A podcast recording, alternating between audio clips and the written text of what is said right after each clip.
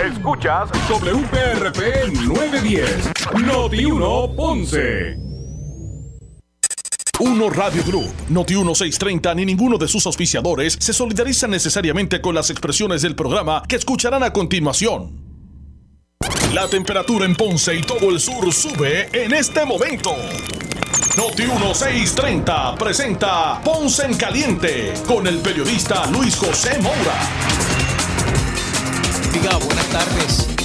Son las 6 en punto de la tarde y esta es una edición más de Ponce en Caliente.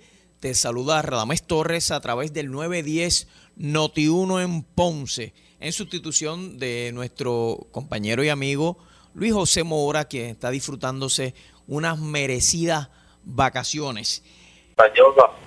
Eh, sufrieron daños graves y necesitan eh, arreglos con maquinaria pesada, así como limpieza dentro de la finca, de los campos donde se destruyeron los, cultivos y preparación para, para comenzar a sembrar rápidamente.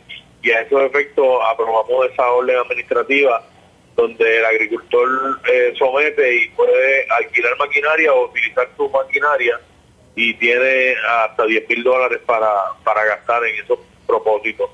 También emitimos una orden administrativa de emergencia para atender pequeños agricultores eh, agroecológicos y pequeños agricultores que sus operaciones no les permiten tener seguro agrícola y ahí eh, con, requisitos mínimos, ¿verdad?, para atenderlos de forma eh, rápida y que puedan levantarse.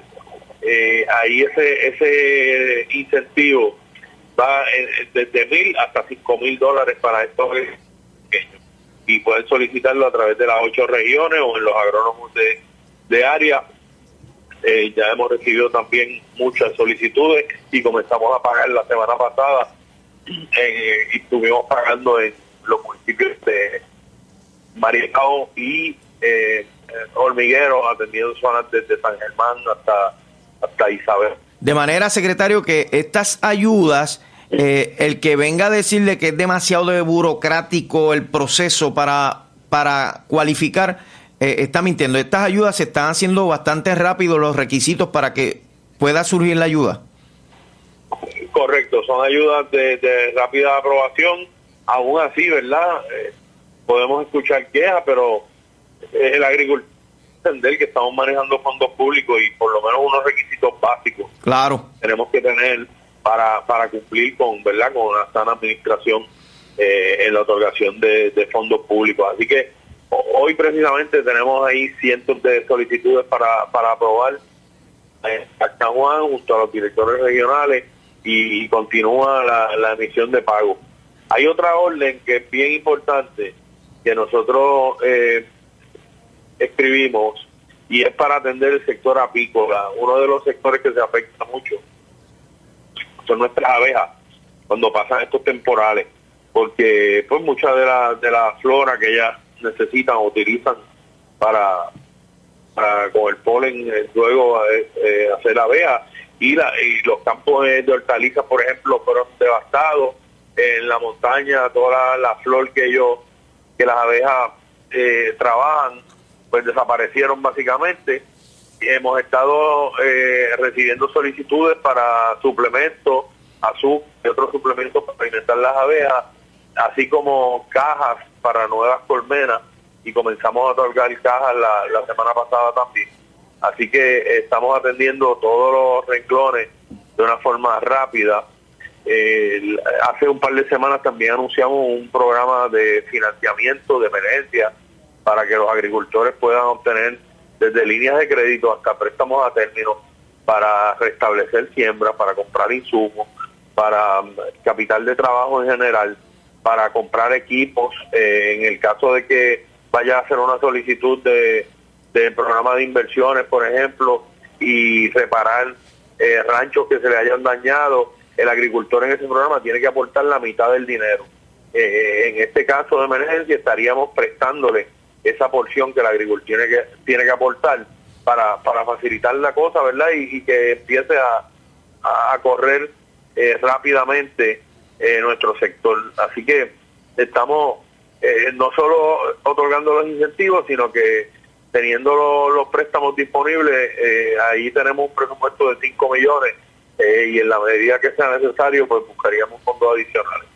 Eh, secretario, precisamente la semana pasada estuvo aquí con nosotros en vivo en el programa el apicultor Héctor Vargas del área de Juana Díaz y Villalba y nos decía de, que el departamento debe prestarle un poquito más de atención a este sector, de tratar de organizarlo y de que las ayudas fluyan porque él tuvo 40 mil dólares en pérdidas porque le vandalizaron y les quemaron unas colmenas y 70 mil en otras porque se le inundaron unas colmenas en Juanadías.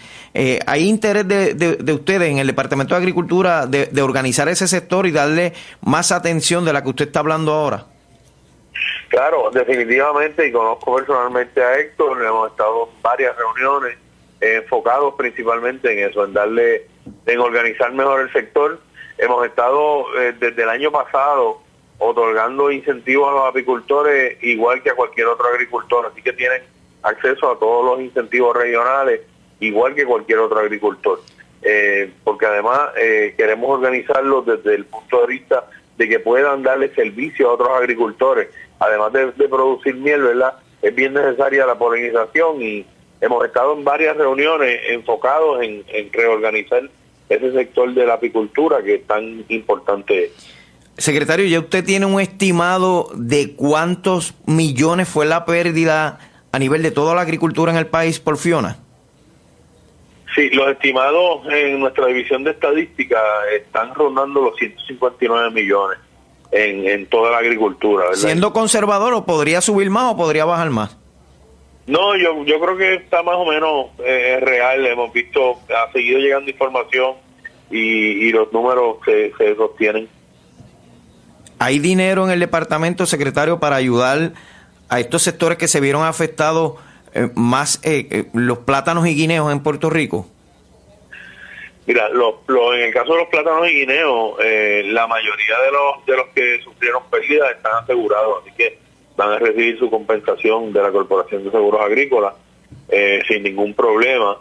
Eh, en el caso de otros agricultores, pues las medidas de emergencia que te he mencionado, pues son las que vienen a aliviar un poco, ¿verdad? Estamos solicitando fondos adicionales para poder seguir eh, apoyando a nuestros agricultores dentro de la realidad presupuestaria que tenemos, ¿verdad?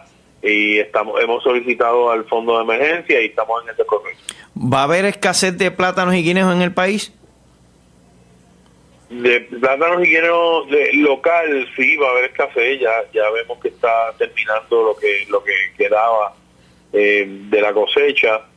Nosotros estamos en un proceso de, certificar fincas en el exterior para que estén libres de enfermedades para poder eh, importar algo de plátano y guineo y poder suplir eh, la fruta fresca que nuestro consumidores eh, anhelan, ¿verdad? Así que vamos a estar eh, trayendo próximamente plátano y guineo, lo va a hacer el Departamento de Agricultura y de esa forma nos aseguramos que, que son productos de, de fincas que están libres de enfermedades y que los agricultores, ¿verdad?, van a poder continuar supliendo los mercados que tradicionalmente sufren.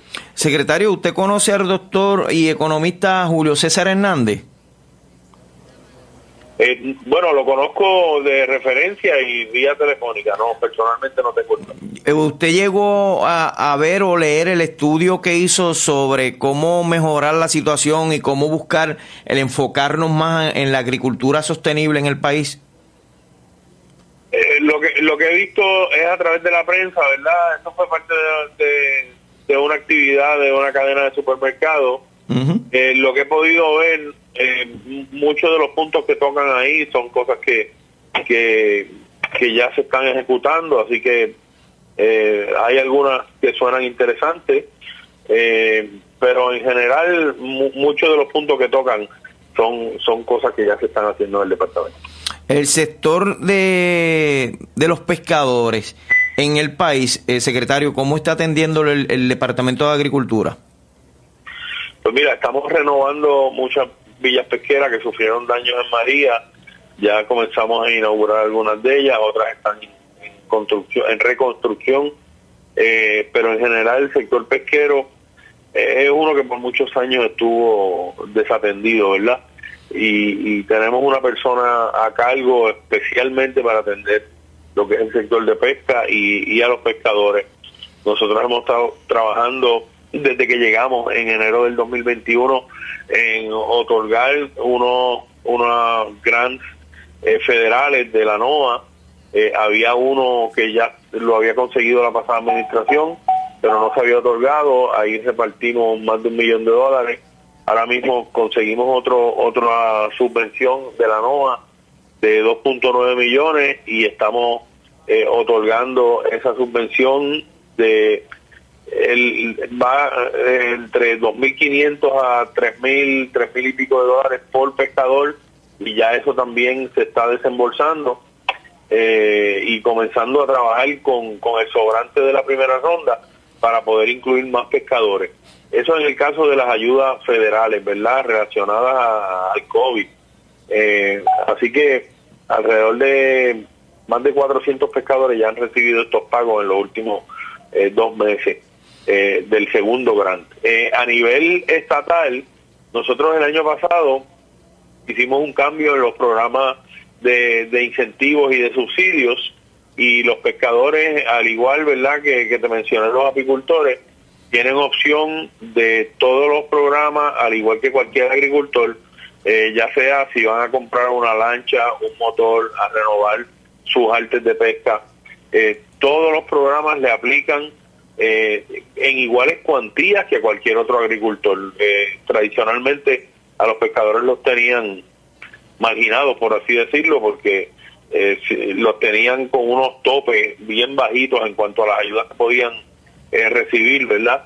Así que hemos estado eh, incluyéndolo, eh, le estamos ofreciendo financiamiento también para la porción que tiene que, que aportar el pescador, o sea que si va a comprar una lancha nueva que vale 50 mil dólares, hay un programa que le va a otorgar la mitad, 25 mil, y, y el y el a través de FIDA se le presta la, la cuantía que él tiene que aportar. Así que estamos buscando la forma de de que entren nuevos pescadores, de que haya una renovación, ¿verdad? Un relevo generacional que tanto necesita nuestra industria pesquera. Eh, secretario, tengo dos o tres preguntitas, ya, ya mismito terminamos, pero que, porque la agricultura es bien importante en el país, quería preguntarle sobre el sector de la porcinocultura. ¿Cómo está ese sector en, en la agricultura en el país ahora mismo? Pues mira, ese sector está eh, ha tenido altos costos con los alimentos, ¿verdad? Todo lo que es eh, toda la producción animal que tiene que ver con alimentos concentrados eh, ha venido sufriendo en el último año por los altos costos de los granos y los cerdos no son la, excepción, ¿verdad?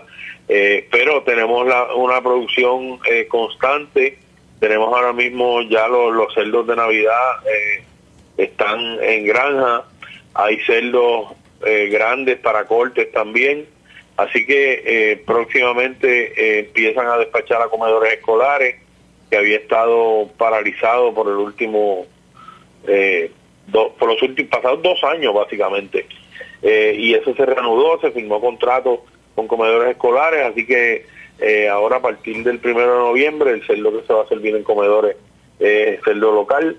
Así que nuestros productores saben que tienen nuestro apoyo, hemos seguido organizándolo y trabajando con ellos.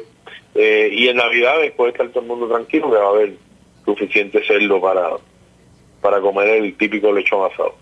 ¿Y no va a haber escasez de pasteles?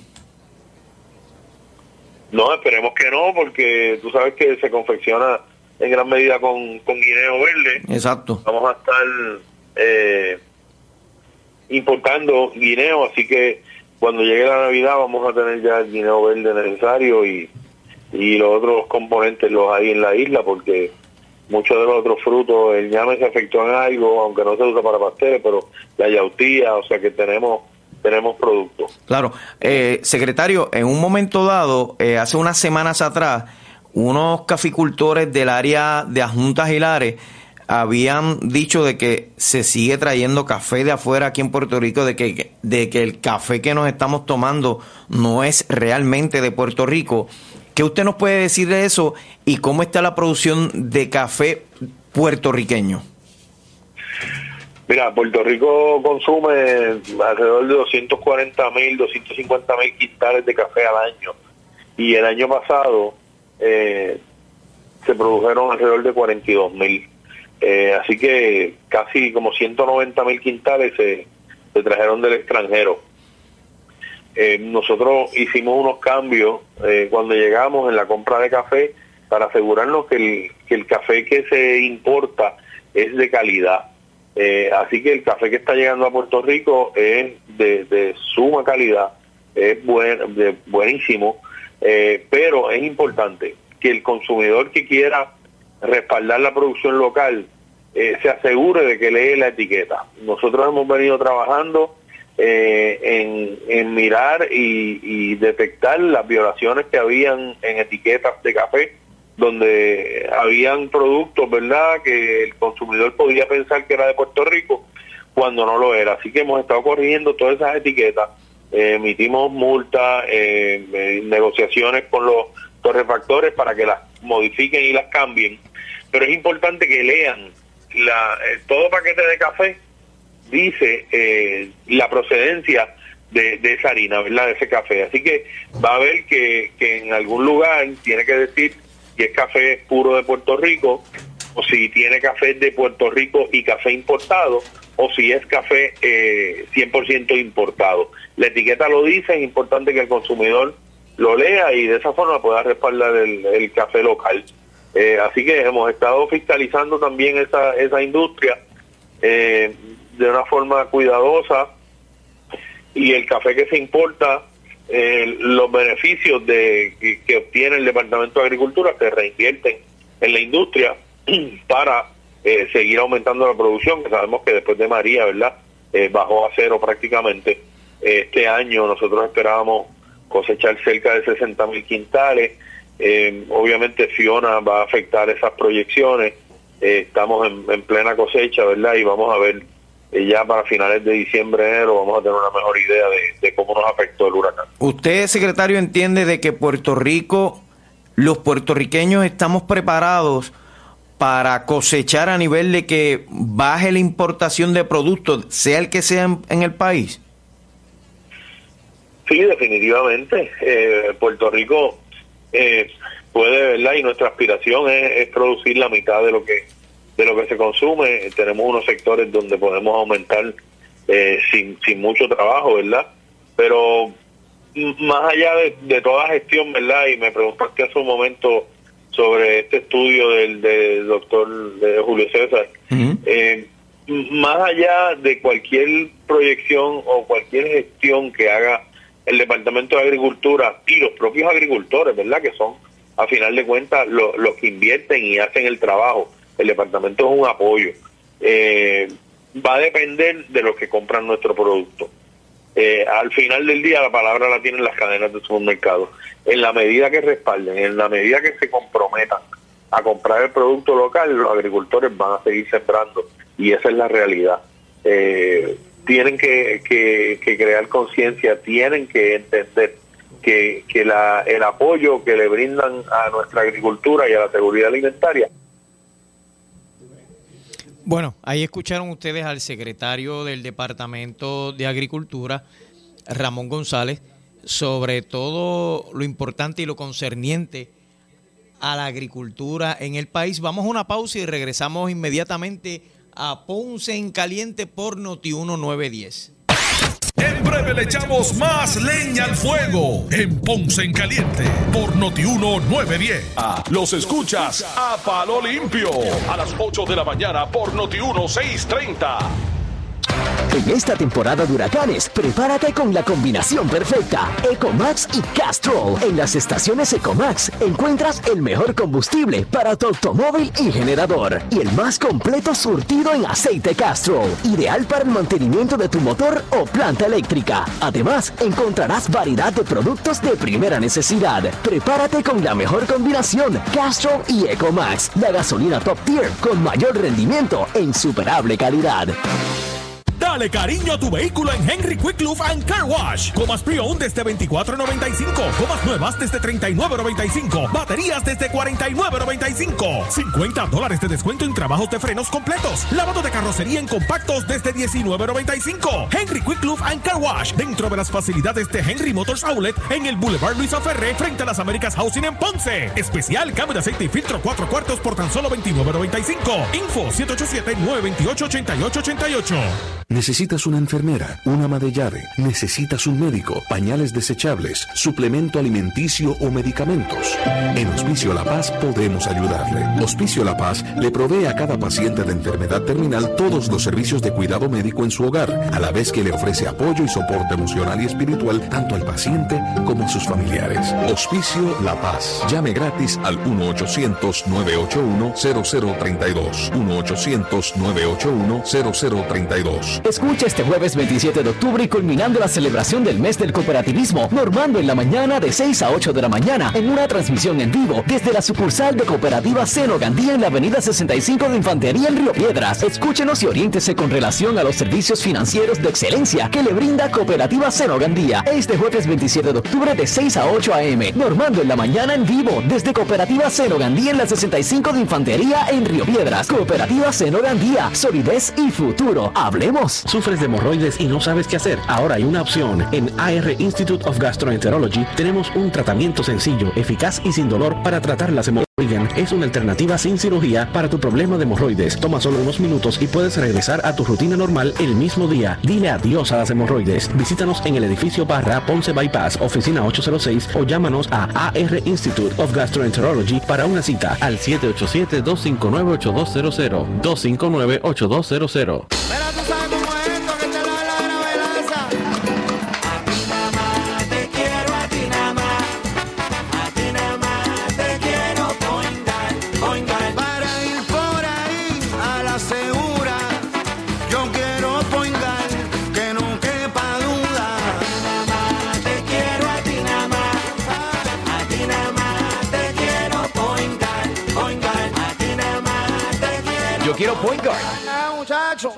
Ay, déjame intentarlo otra vez. Gracias por llamar a Big Payroll Company. para hablar con alguien que no le ayudará con su nómina o prima. 1. Su tiempo de espera es 35 minutos. Ay, ya yo no puedo esperar más, ya me cansé.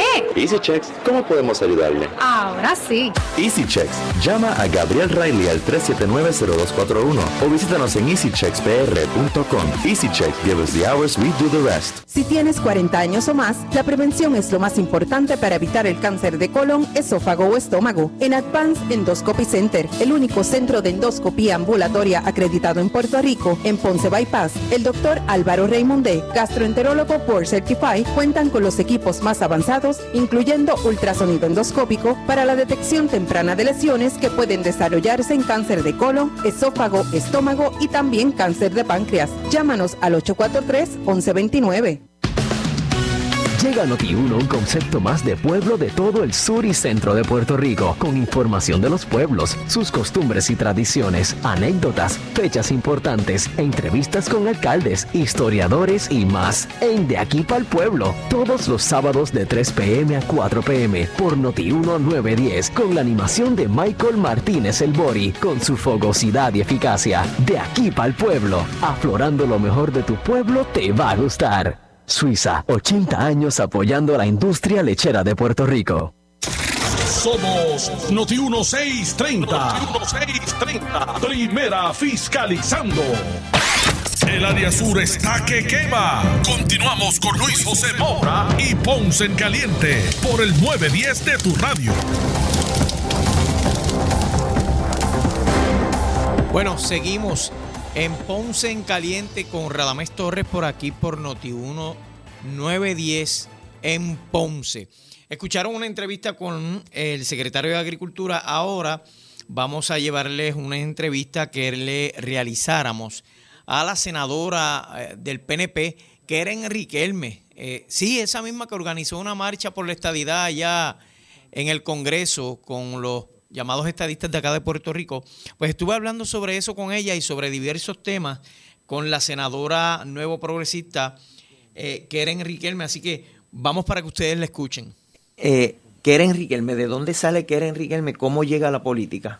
Bueno, Keren Riquelme primero es un ciudadano de a pie. O sea, yo, yo vengo de, del trabajo directo en las comunidades. ¿Pero Por- usted era maestra o algo así? ¿Qué, qué Sí, ejercía? Sí, yo era profesora en la Universidad de. Puerto Rico, eh, pero por más de 20 años pues eh, fungí también trabajando en las comunidades con organizaciones sin fines de lucro y antes de juramentar como senadora, eh, entro en el Senado antes de ser senadora trabajando en la oficina de enlace comunitario, trabajando con las comunidades. Ahí-. Ahí, eh, comienzo en el 2017. Y, y fue precisamente un, un director de una organización sin fines de lucro que dirige una organización para pacientes de VIH terminal que me dice, oye, Keren, eh, yo entiendo que nosotros necesitamos una voz ahora que hay una vacante, que es cuando se da la vacante de, de Margarita Nolasco, me dice, "Ahí está esa vacante, ¿por qué tú no corres por esa vacante? Y yo le digo, mira, en realidad, pues yo estoy bien aquí, estoy dando clases en la universidad, estoy aquí pues ayudando a las, a las comunidades, esto es lo que me gusta. Me dice, no, pero es que necesitamos una voz allá adentro que nos represente. Luego surge una segunda vacante y pues decido hacerlo decido hacerlo, decido correr, eh, poniendo pues eh, mucho en juego en el sentido de que eh, es un cambio de vida eh, bien drástico. ¿Qué le enamoró? ¿La pasión por trabajar por los puertorriqueños o el mármol de allí de los pasillos del Capitolio? No, ese mármol eh, en realidad... eh, el, el- el mármol es un lugar de trabajo eh, Claro. y allí yo estaba eh, todos los días. ¿Lo, Bueno, lo enamoró la pasión por trabajar por los puertorriqueños? es que ese fue, esa fue la razón por la cual yo di un paso al frente. Esa fue la razón. Porque no es lo mismo tú estar desde las gradas y tú ver las decisiones que se toman y tener el acceso a tu poder ir a, a, a las comunidades ya como, como senador para tu poder cambiar las situaciones de las comunidades, poder aportar. Y eso me apasiona hasta el día de hoy y no ha cambiado nada. ¿Y se siente bien con el trabajo que está haciendo? Le pregunto porque usted sabe que eh, el puertorriqueño, a- algunos, eh, tienden a generalizar y cuando surge alguna situación eh, de corrupción con algún alcalde o algún legislador, pues, pues generalizan, ah, estos políticos todos son unos pillos, todos son unos bandoleros todo esto. ¿Se ha sentido bien con lo que está haciendo? yo me siento bien. Mira, eh, yo como, como madre y esposa, ¿verdad? Porque tú tienes que traer tu, tu vida personal, tú tienes que saber que tú representas a la gente. Eh, Yo soy una mujer que soy esposa, que soy madre de un chico de 16 años, que eh, mi familia, o sea, nosotros siempre hemos estado involucrados en lo, en lo que son asuntos medulares para la comunidad, que siempre hemos estado involucrados en la iglesia, que que hemos tenido siempre un corazón de servicio porque es algo de familia. O sea, esto es algo que a mí me inculcaron desde mi casa. Entonces, cuando tú vas con la mentalidad de que tú representas a la gente y de que tú estás aquí para servir a la gente, yo creo que eso mismo te va llevando y, y te va envolviendo en escoger los temas que, que necesitan ser atendidos. El tema que afecta al ciudadano de clase media, al trabajador, a la madre soltera, al, al que es servidor público, al anciano que en mi caminar por la isla yo me he encontrado en una situación triste y es ver tantos ancianos solos porque sus hijos han tenido que salir. Entonces, esto lo podemos eh, inferir que muchas veces es por la falta de desarrollo económico o las oportunidades que han tenido esta familia también de clase trabajadora, padres jóvenes con niños pequeños que han tenido que irse de Puerto Rico, entonces dejan a sus papás atrás. Y, y eso precisamente, el, el, el enmarcar tu trabajo porque tú te identificas, porque tú vienes de ahí, y, y pienso que eso es lo que te define como político. Y a mí me define el amor por la gente, porque es que no es que ahora soy político, ahora amo a la gente, no, es que antes trabajaba con ellos por más de 20 años. Entonces, simplemente lo que hicimos fue extrapolar lo, lo mismo que hacíamos en las comunidades, pero ahora con un- una autoridad que te da el pueblo para tú representarlo y para que ellos sientan que tienen una voz allí en el Senado, para trabajar para ellos por sus asuntos, por, por lo que le duele, por lo que necesita arreglarse y desarrollarse en Puerto Rico. ¿Y ha sentido el cariño de la gente ahora que es política? Ya no, ya no está fuera de la política, ahora entró a la política. ¿Ha sentido ese cariño de la gente?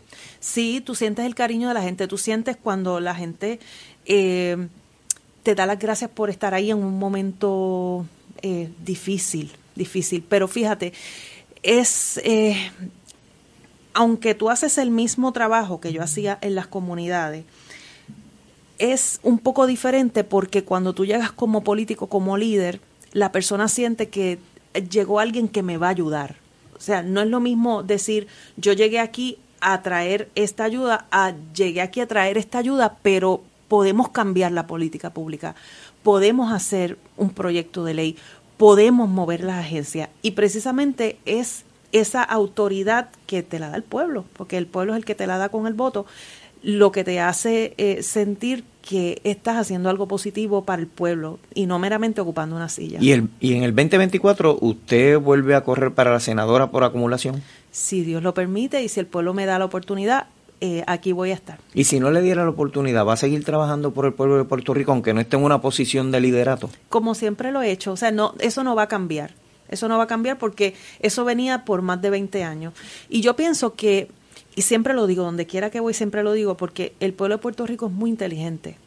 El pueblo de Puerto Rico no es tonto. El pueblo de Puerto Rico sabe quién es quién y cuando tú escuchas, porque eh, yo soy una senadora que yo siempre seguí haciendo mi vida, sabes, como siempre, yo voy al, al, mismo supermercado, ayer mismo yo estaba haciendo compras en el casco urbano de Camuy, ¿sabes? A pie, okay. le dije a mi esposo, déjame aquí, ¿verdad? Que tenía que hacer unas compras y porque a mí me gusta escuchar y cuando, por ejemplo, salgo a otros pueblos que pues obviamente eh, corro la isla completa, pues me gusta ir a, a, a la panadería, al, al, casco urbano, porque me gusta escuchar. ¿Y la gente la reconoce cuando la ve? Mira, ve la senadora. No, fíjate, no, no, no, no porque eh, muchas veces no te, no te pueden como que asociar en ese lugar.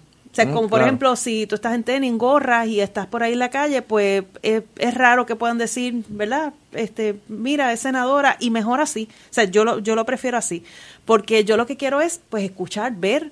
Eh, si hay que hacer una fila, pues la hago para, para saber eh, cuando, por ejemplo, eh, ocurrió esto de la gasolina, el diésel, ¿verdad? Ahora con, con, el, con el huracán Fiona, pues yo dije, pues mira, vamos a hacer fila, vamos a buscar gasolina, vamos a buscar diésel. Estuvimos en la fila un montón de rato, salgo, hablo con la gente, porque es, eso es lo que te da la perspectiva. Y siempre he tenido eso en la mente. Tú no debes nunca cambiar eh, o sea, quién, quién eras antes de ser senador. O sea, claro. Y el trabajo que estás haciendo si lo hacía antes por la gente, pues más ahora y, y después, ¿verdad? Porque siempre tiene un día de entrada y siempre tiene un día de salida. Y que cuando el día de salida, pues seguir haciendo lo que yo hacía por el pueblo, eso, eso no va a cambiar. Bueno, ya hemos conocido eh, parte del lado humano de la senadora que era Enriquelme. Ahora vamos a hablar eh, de temas chéveres. La semana pasada usted habló con nosotros a través de la línea telefónica sobre un llamado que usted estaba haciendo para que se le devuelvan sobre 200 mil dólares que le quitaron a ser de Puerto Rico. ¿En qué estatus está eso? ¿Le hicieron caso? ¿Le escucharon? ¿Se está trabajando? Sí, fíjate, en el Senado, y agradezco, ¿verdad?, el, el, el presidente del Senado y al componente del Senado, que le consiguieron 100 mil dólares a ser de Puerto Rico. O sea, eh, no son los 200 mil, pero 100 mil dólares es significativo para 1.500 y tanto de familias que están esperando para terapias en lista de espera. O sea, le quitaron 200, pero entonces le dieron 100. Le dieron 100. Pues, eh, ¿verdad? No son la cantidad completa, pero vamos, claro. el, el 50% de lo, uh -huh. que, de lo que no tenían. ¿Y le, y, le di ¿Y le dieron detalle de por qué le recortaron esos 200? Eh, no, eh, sí sé que, ¿verdad? Porque estoy allí y de hecho, ¿verdad? Cuando yo estuve en el Senado eh, trabajando en la oficina de enlace comunitario, trabajábamos con las organizaciones que recibían fondos legislativos. Y una de las cosas que nosotros hicimos cuando yo trabajaba en esa oficina era que dábamos orientaciones a las organizaciones para cómo solicitar fondos legislativos, qué podían hacer para solicitar fondos, poner su organización al día. Y entonces, de esas charlas que dimos, que nos movimos por la isla, pues aumentaron las organizaciones. Por okay. lo tanto, al haber más organizaciones que solicitan, pues ese bizcocho pues hay que partirlo en pedacitos más pequeños. Ok. Senadora, yo recibí un comunicado de su oficina y le voy a preguntar con mucho respeto, ¿verdad? Yo no sé si es que usted le está quitando trabajo o protagonismo a Jennifer González, que es la comisionada residente en Washington, porque usted está diciendo aquí de que le está reclamando al líder republicano, a un líder republicano, paridad en fondos Medicaid. Es un trabajo de Jennifer González como comisionada. Pero ¿por qué usted hace el llamado como senadora desde acá? Usted está viendo de que nosotros vamos a tener este una reducción en esos fondos para poder seguir utilizando el Medicaid. Sí, mira, eh, en cuanto a que si le estoy quitando Es ¿verdad? un trabajo en equipo con la, con la comisionada. Sí, en realidad pues yo voy a Washington cada ciertos meses, yo voy a Washington porque yo entiendo que lo que se tiene que hacer por Puerto Rico tiene que ser un trabajo en equipo, O sea, Ujú. tiene que ser un trabajo de, de muchas voces. Y si me han hecho esta pregunta antes como que si tenemos allá delegados congresionales, está la comisionada, ¿por qué tenemos que levantar nuestra voz de acá? Pues hay que levantar la voz acá, hay que levantarla allá, hay que hacer notar la importancia que tiene el tema de la salud, que para mí es uno de los temas más importantes y que he estado trabajando y de hecho este viernes voy a tener la segunda mesa redonda, la primera la hice en agosto, cuando se levantó este, este tema de la salud bien fuerte. Fue cuando ¿verdad? traje este tema y pudimos hacer esta primera mesa redonda. Pero mira cuál es el problema con los fondos Medicaid. Durante varios años, vamos a decir de María para acá, varios años, no- eh, los fondos Medicaid trabajan a nivel de reembolso. Entonces, en Puerto Rico nosotros teníamos una tabla fija de reembolso, que de hecho la tenemos todavía, una tabla fija de reembolso al 55%. Ese otro 45% de reembolso lo tiene que poner el Estado. Hay otros lugares, otras jurisdicciones, donde eh, la tabla de reembolso fluctúa entre 90 y 93%. Por lo tanto, eh, el Estado solamente tiene que conseguir entre un 7 a un 10% para completar ese 100%. En Puerto Rico, por las situaciones que hemos tenido de el huracán María, los terremotos, la pandemia, ahora el huracán Fiona, pero no contemos el huracán Fiona porque es muy eh, Es reciente. Sí, es muy reciente. Pues nos han concedido el 100% de reembolso para que entonces ese 45% que nosotros teníamos que conseguir para completar ese 100% para el plan vital, para los servicios de salud, etcétera, hospitales y pues muchísimas otras cosas, pues eh, nosotros los pudiéramos utilizar para la reconstrucción y para la, la, eh, ¿verdad? Los, fondos que se necesitan parear para estas ayudas que llegan. Así que, dado que ya pues ese periodo de ese 100% de los fondos Medicaid ha terminado, de ese, de ese reembolso 100%, pues ahora eh, al estar Puerto Rico en una situación donde estamos saliendo de la quiebra, pero todavía pues hay unos compromisos pragmáticos que, que hay que cumplir. Pues entonces ese 45% pues está para regresar, para que el Estado tenga que conseguir ese 45%, lo cual se nos va a hacer muy difícil, por lo tanto, esto lo que hace es que te deja, puede dejar entre 480 mil y 510 mil personas sin un servicio de salud completo. ¿Cuántos millones se necesitan? Pues yo escuché, no sé si, si escuché mal o leí mal, de que se necesitaban una paridad de 10 mil millones de dólares. 12 mil. 12 mil millones de Sí, dólares. eh, en realidad ¿Y usted lo cree que, va a ser posible que se van, se van a llegar a Puerto Rico? ¿Se, va- se van a dar? Bueno, yo entiendo que en este momento que estamos en una reconstrucción, que hemos pasado por, por el huracán Fiona, que el presidente Biden precisamente estuvo aquí en Ponce, Claro. que conoce de primera mano, es algo que, que es muy probable que se dé, es algo que muy probable que, que lo podamos tener. Y es importante en este momento porque el tema de la fuga de médicos es un tema que, que tenemos que trabajar. Tenemos que preocupante. trabajar. Es preocupante, tenemos que trabajar precisamente este viernes 28 a la una de la tarde. Yo tengo la segunda mesa redonda. La primera la hice en agosto, que recuerdo que estábamos... Esa mesa redonda, ¿de qué va a ser y quién va a estar en esa mesa redonda? Que esa mesa redonda es abierta para todos los médicos. Primero, los que estuvieron de, eh, representantes de todas las organizaciones y componentes de salud que estuvieron en agosto, pero estamos abriéndola para los médicos eh, de la región metro y invitamos también a los de Ponce si quieren ir. Eh, eh, están, son todos bienvenidos. Ahora sí vamos a hacer una, una reunión regional en Ponce. Va a estar el secretario de Salud, Carlos Mellado, va a estar el director del comisionado de seguros, Alexander Adams, licenciado Alexander Adams. Eh, yo voy a estar con anfitriona y vamos a tocar tres temas. Primero es, de todos estos temas que trajeron los médicos, estuvimos en una mesa redonda cinco horas. Todos los, todo el componente de salud, todas las organizaciones médicas en, en el mes de agosto hicimos esa reunión. Yo recuerdo que el Senado se fue de vacaciones y yo dije, no, yo me voy a quedar aquí, vamos a trabajar. Hicimos esta mesa redonda. Recuerdo que se levantó eh, el tema se levantó tan y tan fuerte que hubo hasta, hasta huelga de la clase médica, de los servicios de salud. Eh, fue un tema que pues eh, yo levanté, no es que fuera un tema nuevo, sino que lo levanto con esta mesa redonda que se hace en agosto. Entonces, todas estas quejas e ideas, porque no todos fueron quejas, también ellos quieren aportar ideas, eh, las pudimos traducir para un plan de trabajo tanto en el componente del Departamento de Salud como en el Comisionado de Seguros y trabajos que ellos ya venían haciendo. Queremos informarles que de todas esas ideas y toda esa problemática se han ido consiguiendo respuestas legislativas, que es el tema que voy a cubrir yo, eh, con el plan vital y con los servicios de salud que se ofrecen desde el Departamento de Salud a la clase médica y con el comisionado de seguros con los problemas que puedan estar enfrentando con los planes eh, médicos. Así que esto es lo que vamos a informar a la clase médica de Puerto Rico lunes 28, eh, perdónenme, viernes 28, que es este, Este viernes, viernes. a la una de la tarde en el edificio Baltasar Corrada, que queda en el lado sur del Capitolio. Están cordialmente invitados.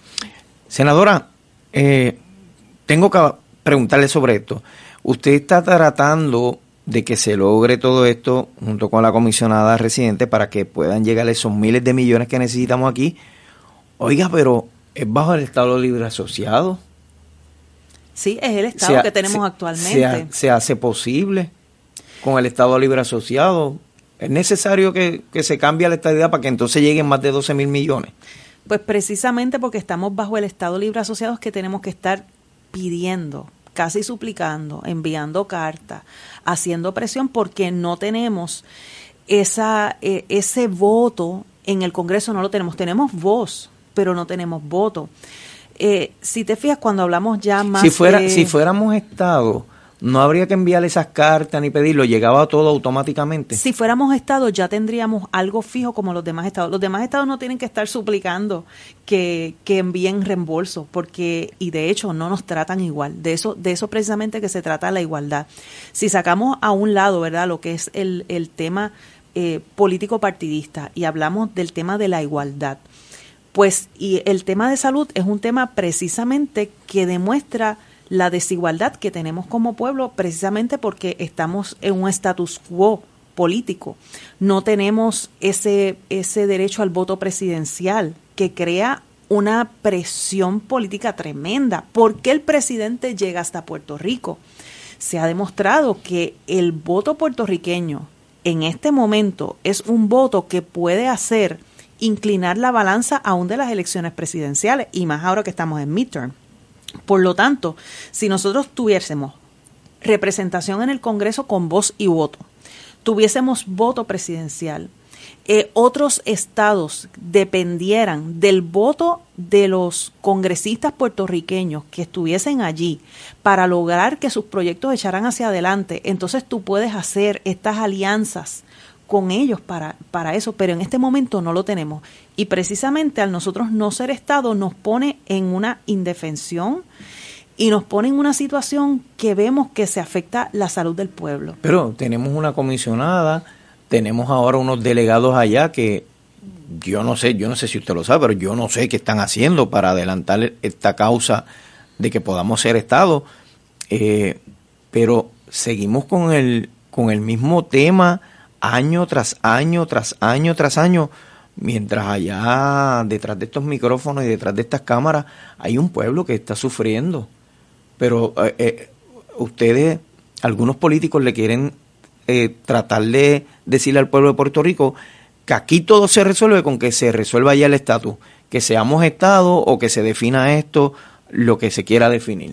Sí, hay unos grandes problemas que sí se van a resolver cuando seamos Estado, cuando seamos un Estado. Hay grandes problemas que se van a resolver. Decir que todos los problemas se van a resolver es decir que hay otros estados que no tienen problemas, hay otros estados que también tienen problemas. Bueno, hay estados súper pobres en Estados Unidos. Pero hay unos grandes problemas que nosotros tenemos que sí se van a resolver. Este problema de la salud para mí es prioritario. Hay otros estados que no tienen que estar peleando con la paridad de fondos de Medicaid. Eh, las tablas que nosotros tenemos de lo que se aporta a cada residente de Puerto Rico comparado con lo que se aporta a cada residente de otros estados eh, cuando tú lo comparas, ahí tú ves la desigualdad plena que hay. Y para mí el tema de la salud es muy importante. El otro tema sería el, el tema de las ayudas que reciben los participantes del PAN. Ahora mismo nosotros estamos bajo el programa del PAN, que es el programa nutricional. ¿verdad? Regular que todos conocemos.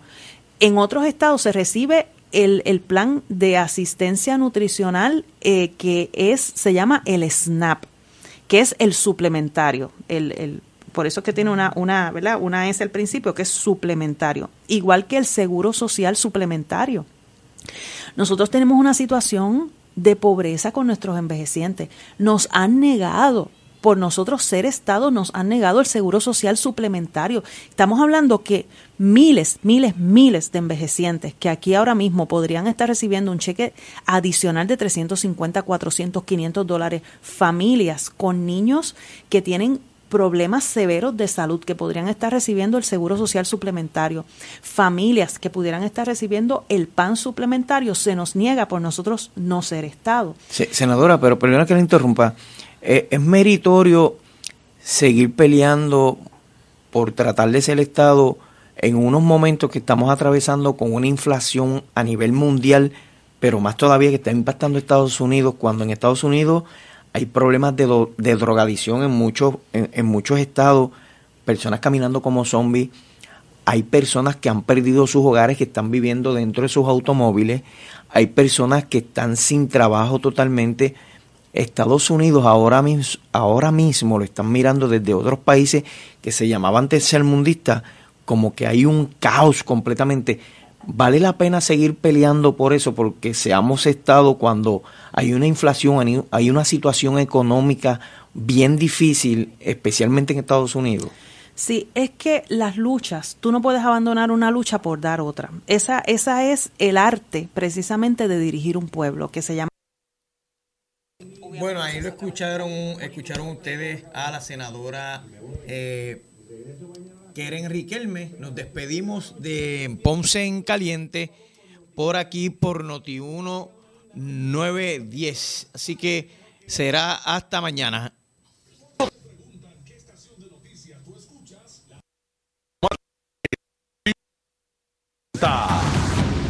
Y estamos listos para la temporada del 2022. Alerta 630 con la meteoróloga de mayor credibilidad y seriedad, Débora Martorell. Actos de sistemas tropicales debido a la actividad que se ha observado en el Atlántico. Somos Noti 1630, primera fiscalizando. Alerta 630. Presentado por Universal, en nuestro servicio está la diferencia. Genesis Solar, con Genesis está seguro. Claro, la red más poderosa. Ecomax, la gasolina top tier con mayor rendimiento e insuperable calidad. Auspiciado por Danosa. No lo selles con otra cosa, séllalo con Danosa. Unión Cash and Carry, celebrando su 30 aniversario